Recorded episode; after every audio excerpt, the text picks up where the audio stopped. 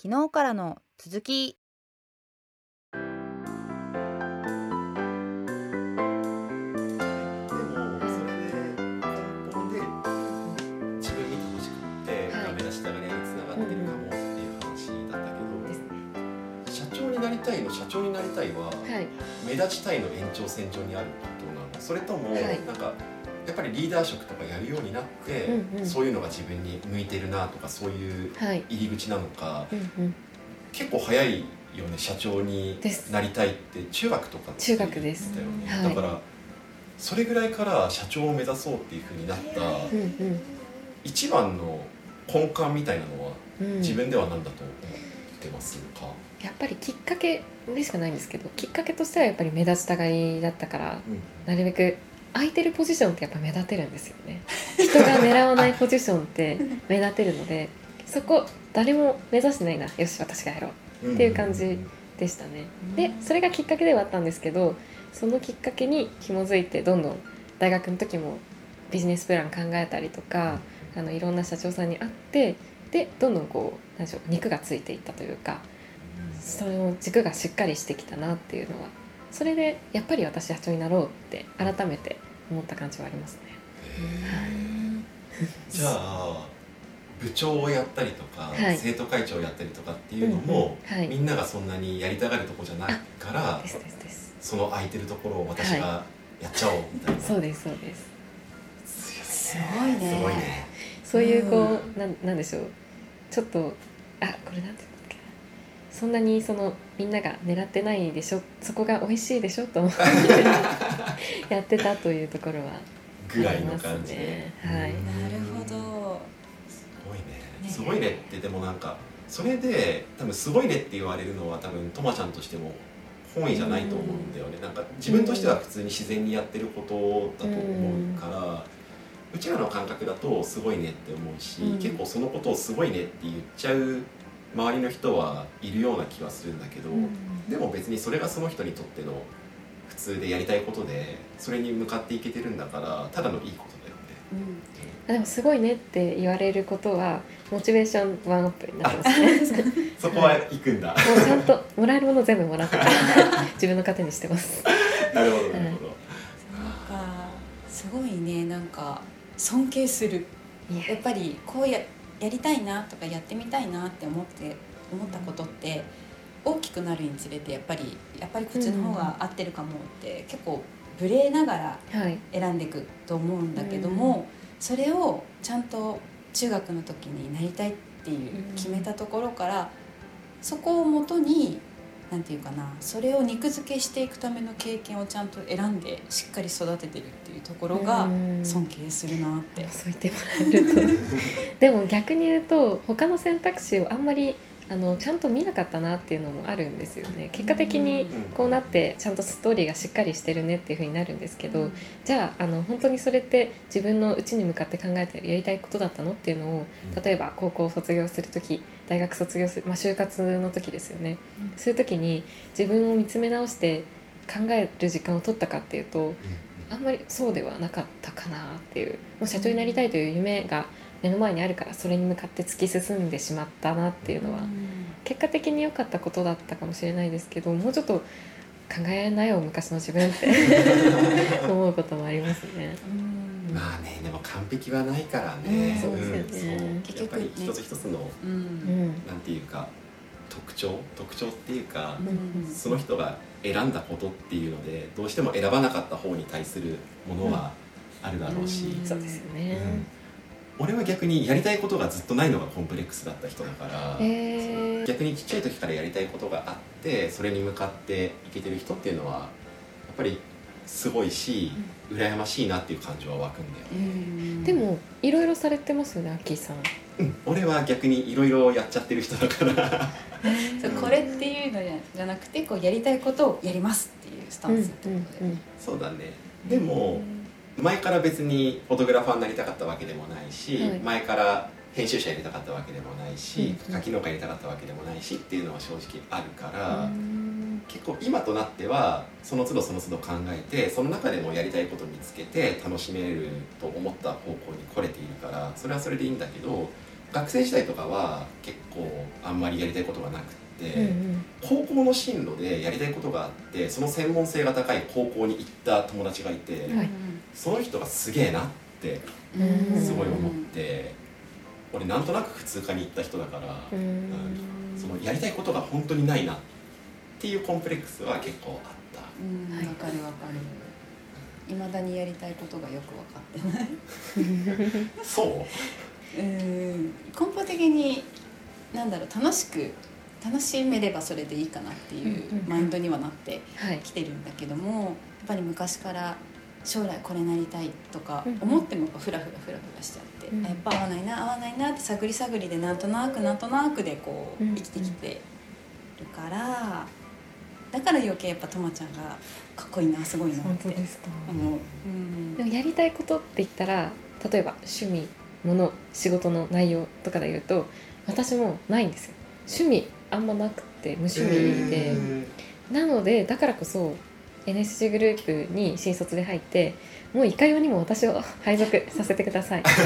どこでも何でもやるんだよみたいな感じでうんやったっていうのは人にその内容は決めてもらってるような感じですね、ーね。じゃあ最後の聞きたいことをはい。いこうと思うんだけど、うん。最後に聞きたいのは、うん。実はうちらととまちゃんには共通点が1個あって、はい。なんと大学が一緒なんですイエーイ。えーでした。新潟大学です新ね潟大学、はい。で我々は人文学部。あやっぱり順分なんですね。あやっぱりなんだやっぱり。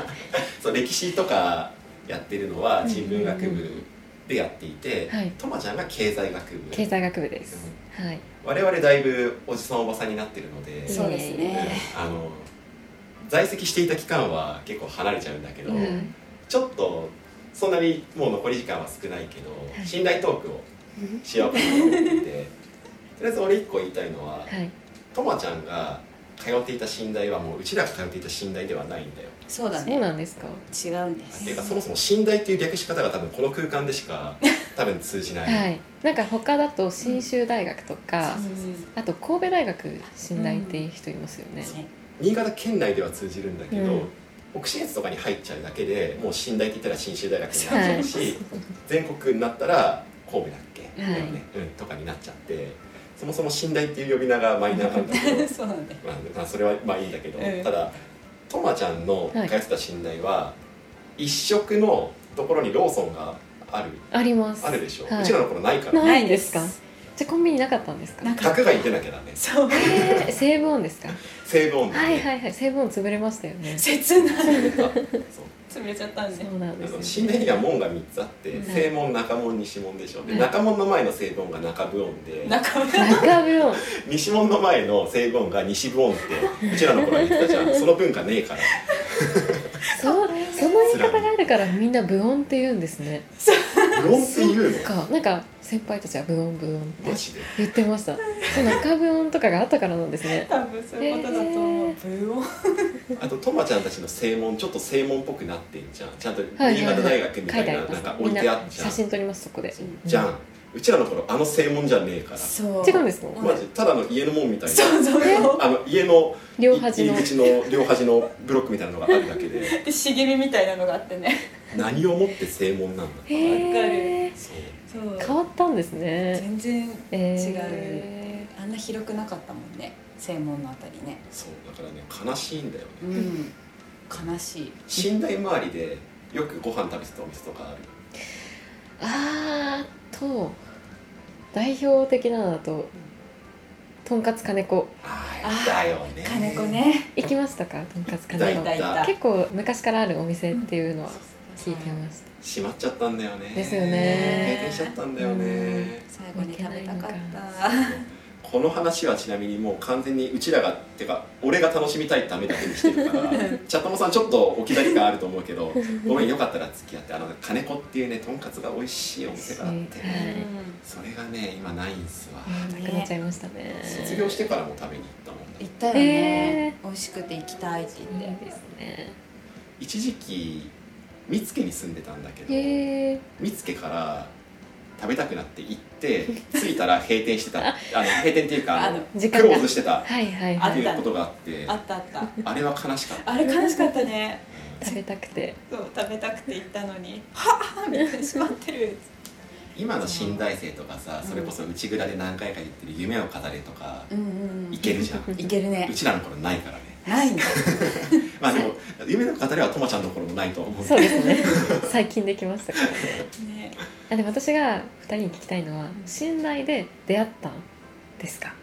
うちら寝台 信頼で。そう。そうなんですね。寝台の頃からのはい。つながりなのでだから21はい。で付き合ってるから、うん。うん。それからずっとう一緒にやってる感じ。そうだね。その前の友達期間も合わせると。一番最初にだって会ったのって 19? 9だね。えどっち？あのちゃんと認識してるのそれとも合ってるはずなのにどっちも覚えてないやつ。ななんですかそんな期間があるんですか？同じ授業を取ってて、はいはいはい。で英語の話す方の授業だったから、はい。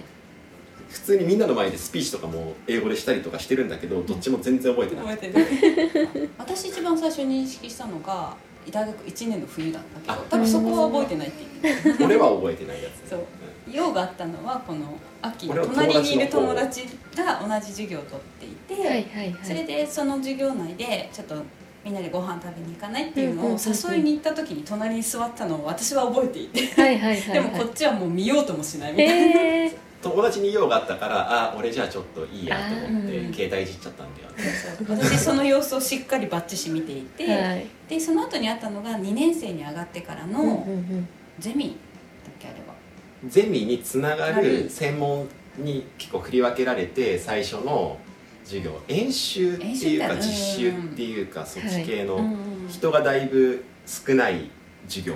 うんうん。ちょっと専門に行く前の段階の授業みたいなのではいいてああの時の隣にいた人だって私は思ったんだけどうん。分かってないよねっていう。分かってる。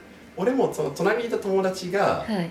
飲み会の話でうん話してたのは覚えてるんだけど、うんうん。そこにいたのが歌だったっていうところまでは認識してなくて。すれ違いが続きますね。すれ違い すれ違いが。だね。だね。だからうちらは大学生で付き合ってそのまま結婚したパターン。へです、えです。いいですね。そんなとこだな。そうだね。ぼちぼち尺もあるから、うん。いい時間だな。この後歌ととまちゃんではい。夢を語れを食べに行くから。ついに。ついに。歌がデビュー。デビューしてきます。夢方デビューに、はい、エスコートさせていただきます。よろしくお願いします。よろしくお願いしめっますちゃ楽しい。はいということでとまちゃんありがとうございまはい、した、たくさんありがとうございました。よはかったら最後にはい。PR 等々あればしていってください。い、PR どうしようかな。今作春のトマトのジュースができました。でおそらく放送される頃にはすでに。放送多分ね秋以降に OK です。なってしまわれます。そうすると多分 EC サイトでも販売をしていると思うので、あはい、ぜひ。あとその秋ぐらいだったらトマトが販売されてると思うので、あの EC サイトでも県内のスーパーでも 買えますのでぜひとまちゃんが作ったトマトを食べてもらいたいと思います、はい。ぜひぜひお願いします。はいありがとうございまし本た当に美味しいです。ありがとうございます。よかったらとまちゃんの SNS もチェックしてください。はいとまちゃんでやってます。はい。ということでじゃあ今回のゲストはベジアビオのとまちゃんでした。ありがとうございました、はいありがとうございました。ありがとうございました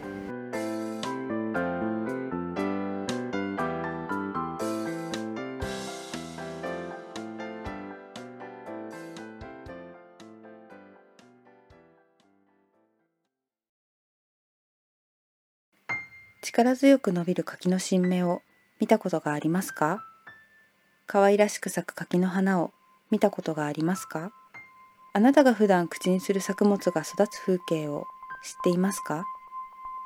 取る柿農家アッキー2度目の個展。百貨店店アッキーの子供の成長を取るプロが柿の成長を取ってみた展。9月9日から10月10日新潟ふるさと村にて開催。取る柿農家で検索。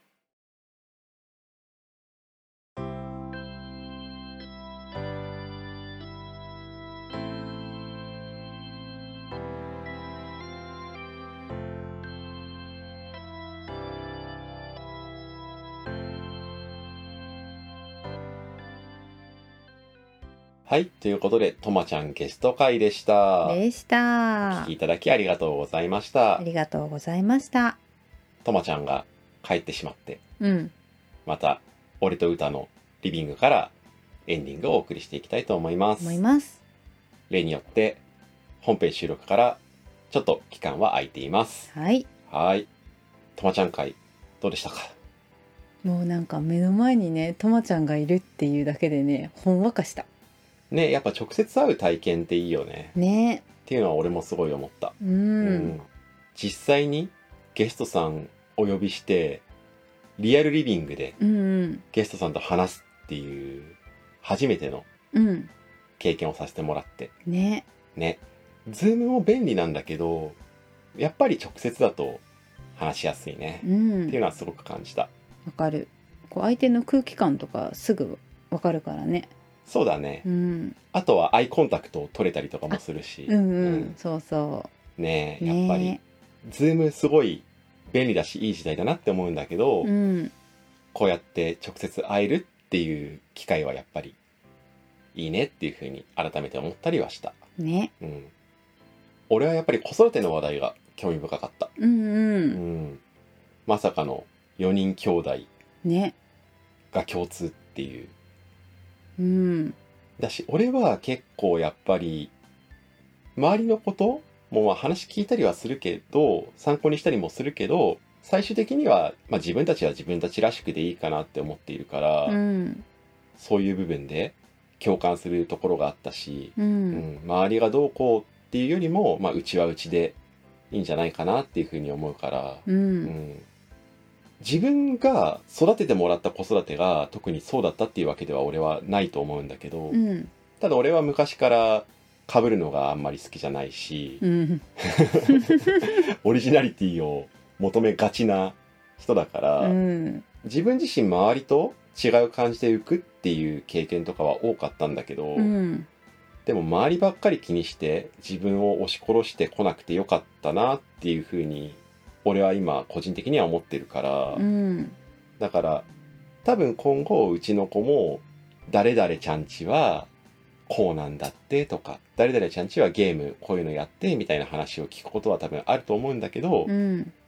まあうちはうちでいいかなってとまちゃんの話を聞いて思ったりはした。そうだよね。うん、もうなんか友達と合わせるっていうことが全てではないよねっていうそう全部否定するつもりはないんだけど周りに合わせてうん。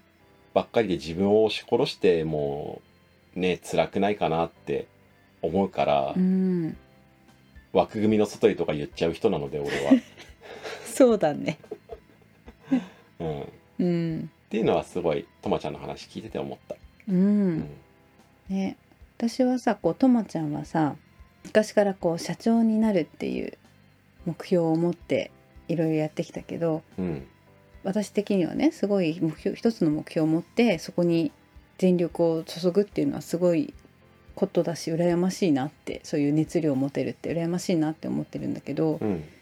こうちょっと印象的だったのが逆に他の選択肢を見てこなかったみたいな話してたじゃない？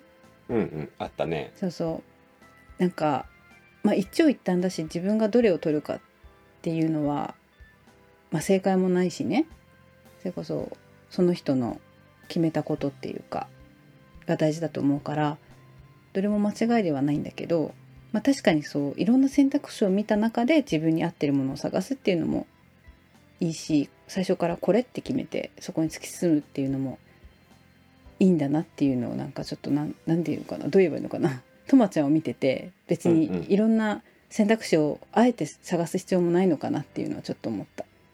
ね結局、うん。自分が選んで自分が決めるっていそう話だからう、ね、うん。ただとまちゃんも言ってた通りやっぱり自分が選ばなかった方とか、うん。自分が選んだからこそやらなかったことみたいなうん。のに対して当然そっちを選んできてる人も目にしたり耳にしたりするわけで、うん。そういう時にああもうちょっとそうしてればよかったのかなっていうふうに思ったりするのはもう人間である以上ね避けられない部分なのかもしれないようね。うんんねだからこれから自分たちがやりたいこと私たちに限らず子供たちがねこれやってみたいとか私これやるってこう一つに決めたんだったらもうそれを応援するしやっぱりあっちもこっちもちょっと見てみたいっていうんだったらその道も応援したいかなってこう心構えがちょっとできたかなって気がした。ああいいことだね、うん。切にそれを忘れないことを俺は願いますね。そうね。ちょっとどこかにメモしておく忘れないように。そうだね。うん。うん。あと実は今回のとまちゃん会には後日談があって。うんうん。とまちゃんが来るっていう話を子供たちにしたっていうのを本編でも話してるんだけど、うん。子供たちが本当とまちゃんに会いたがっうん。会いたがったね。うん、これがね割とすぐに実現したんですわ。そうですね。ええ。収録してからかなりそこから日が近いうちに子供たち連れてとまちゃんのベジアビオさんに行くっていうのが実現して、うん。子供たちも会えてうん。トマト帽子かぶって、かぶったね。うん、めっちゃ可愛かった。そうね。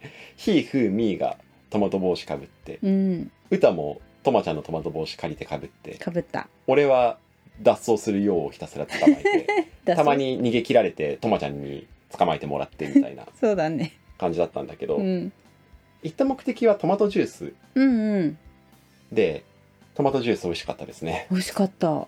すごいなんか甘みと酸味のバランスの良さっていうか。お語るね 正直ね私トマトって生が好きでちょっとトマトジュースにされると苦手なところはあったんだけどもうトマちゃんのトマトめっちゃ甘いからすごい楽しみにしててで実際飲んでみたらすごい美味しくてでねまだちょっとね日持ちするからね少し残してて今度これ料理になんか使えないかなと思ってちょっと考えちゃ多いね。ううん。ただねとまちゃん多分その感想はね2桁以上聞いてると俺は思ってる。そうだね。多分ね トマトジュースそんなに得意ではないんだけどうんうん。これは大丈夫っていうコメントね多分ちょいちょい聞いてると思うんだよね。私野菜ジュースも気持ち苦手で。ああ歌野菜ジュース飲まないよね、うん、だったら生野菜食べるっていう人でその私があのトマトジュースめっちゃ美味しいっつって飲んだっけね、そうだね、うん、だからちょっと苦手だなって思っている方もねほんと美味しく飲めるのでぜひ。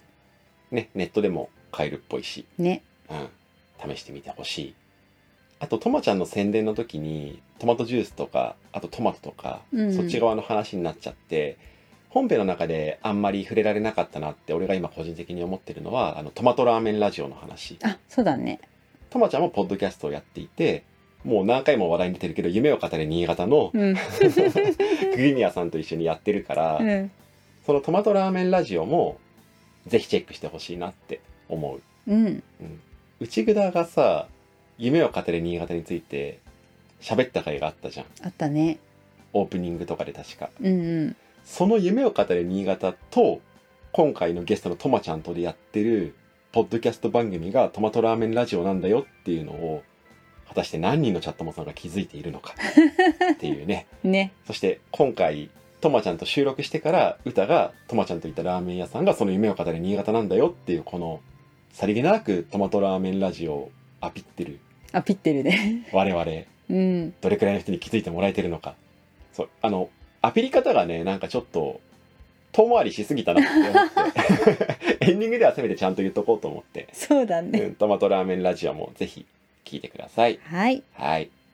トマトラーメンラジオも内蔵も新潟からお届けしています。新潟初です。うんそうね。発信の初ね。そうそう発信の初です。すごい初心っぽかったんだけど、そうだね。うん、はい。ということでとまちゃん本当にありがとうございました。ありがとうございました。次回はいよいよ個展が始まります。始まりますね。もう言ってる暇がなかったからしれっと個展の CM もう一つのバージョンも公開されてるけどうん。歌プロデュースの方の回もうん。公開されてるけどうんいよいよあと1週間ちょっと。一週間ちょっと。1週間？一週間。どうしたの？え？なんか回らなかった。今日月？あれ今日月で合ってるんだけ？どもうそれすら分かんなくなってきたけど。はい。ちょっと古典の話はあれだからうん。ちゃちゃ入れないでくれる、言うならちゃんと言ってくれる？ごめんね。はい。ご感想今回もお待ちしています。トマトラーメンラジオもぜひ聞いてください。さあい。ということで、今回も聞いていただきましてありがとうございました。ありがとうございました。次回もぜひまたグダグダ話にお付き合いください。お願いします。今回もこれでおしまい。おしまい。